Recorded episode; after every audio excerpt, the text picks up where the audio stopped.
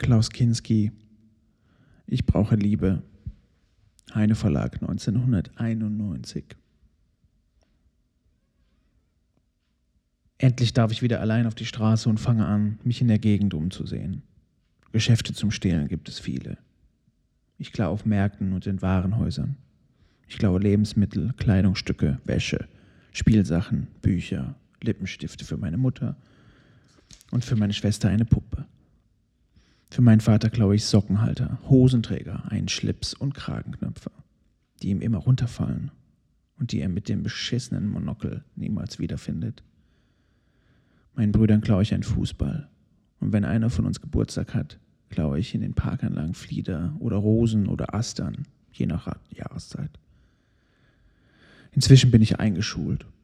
Ich glaube, dass die Lehrerinnen sich aufgeilen, wenn wir uns bücken müssen damit die kurzen Hosen sich ganz straff über unsere Popos spannen, bevor sie uns mit dem Rohrstock eines überziehen.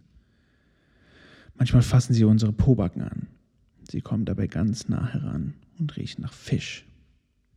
Ich möchte so einer geilen Lehrerin Hure die Schlüpfer runterreißen und ihr den nackten Arsch verdreschen, bis der Rohrstock in Stücke springt. Ich weiß nicht, welche Unterrichtsstunde mir mehr den Nerv tötet. Es ist nicht auszuhalten. Der Religionslehrer ruft mich zu sich an den Katheter, nachdem er mir ein Lob ins Klassenbuch eingetragen hat. Er verspricht mir die allerhöchste Note und gibt mir drei Bonbons. Auf welche Religion bist du getauft, mein Sohn? Was fällt ihm ein, mich meinen Sohn zu nennen? Auf keine. Auf keine. Auf keine. Ich bin überhaupt nicht getauft. Das ist ja furchtbar. Wie kommt es denn, dass du die ganze, das ganze Neue Testament auswendig kennst? Ich lerne alles schnell. Wie kannst du aber um Gottes Willen in eine Kirche gehen, wenn du nicht getauft bist? Ich war noch nie in einer Kirche. Und deine Eltern? Woher soll ich das wissen? Haben deine Eltern dir verboten, in die Kirche zu gehen? Nein. Was sagen deine Eltern über die Kirche? Mein Vater wird wütend, wenn er Kirchenglocken hört. Und deine Mutter? Meine Mutter sagt, dass ihr das Jesuskindchen quält. Ich bin überzeugt, der Religionslehrer hätte mir die drei Bonbons, die ich mir sofort in den Mund gestopft hatte, wieder herausgeangelt, wenn ich sie nicht schon dünn und winzig klein gelutscht hätte. Das Lob radierte wieder aus. Täglich, stündlich andere Gärten.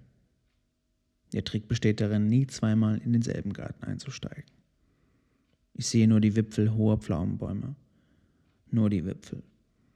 Denn in den Garten selbst kann ich nicht hineinsehen. So sehe ich auch Versuche, das Gartengrundstück zu umgehen und die Pflaumenpracht zu orten. Überall stoße ich auf riesenhafte Dornhecken, wilder Rosen, auf regelrechte Rosenhügel, die zu Gebirgen wachsen und total lückenlos die Sicht versperren. Ja, diese wuchernd ineinander übergehen, dass ich nicht einmal abschätzen kann, zu welchem Grundstück diese fetten Pflaumen wohl gehören. Es bleibt also nur der Dornweg.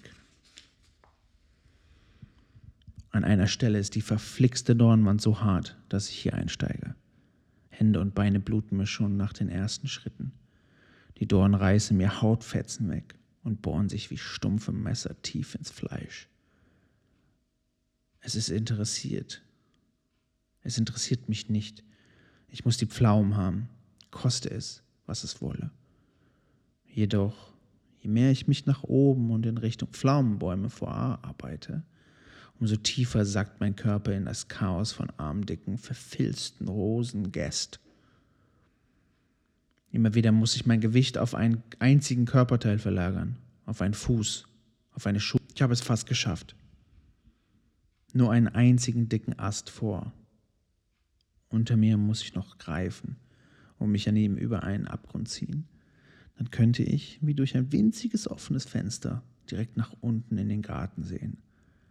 Ich fühle den Schmerz der Dornen nicht mehr, aber ich spüre sie wie Haifische von allen Seiten meinen Körper maulen. Ich versuche so wenig wie möglich Widerstand zu leisten, um ihr Eindringen abzuschwächen.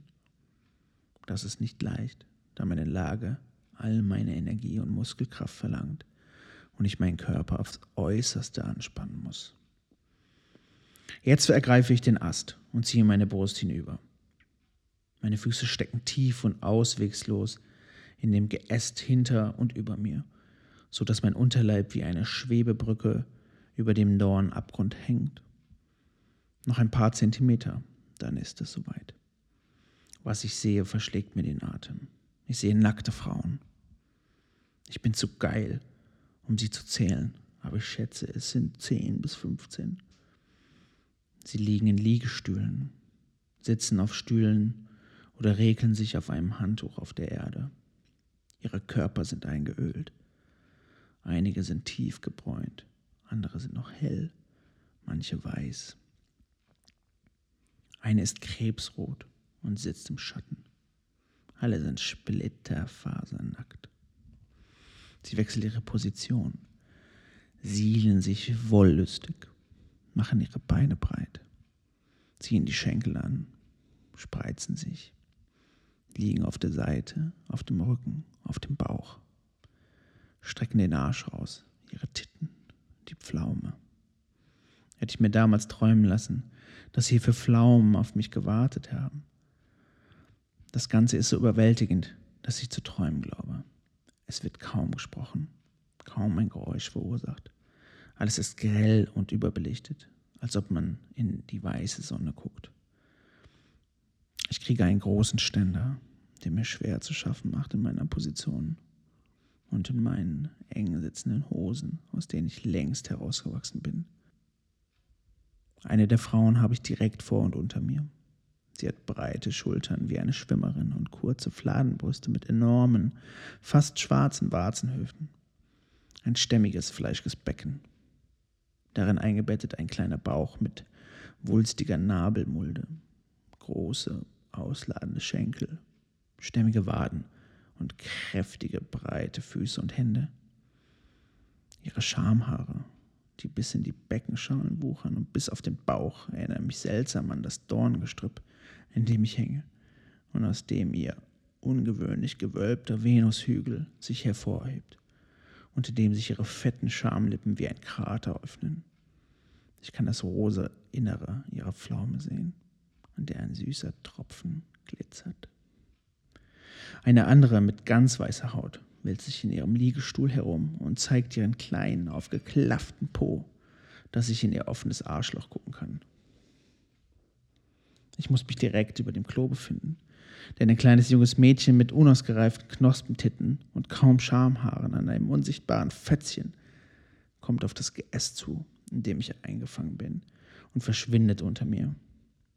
Ich höre eine Tür gehen, dann der Riegel und dann das erlösende Pissen als ich mich mit äußerster Anstrengung nach vorne ziehe, um auch die anderen nackten Frauen besser zu sehen können, breche ich mit dem Oberkörper tief in den Dorndschungel unter mir ein und hänge blutend, ohne mich noch rühren zu können, mit dem Kopf nach unten, bis es Nacht wird. Seite 39, 40, 41, Seite 45. 46, 47, 48.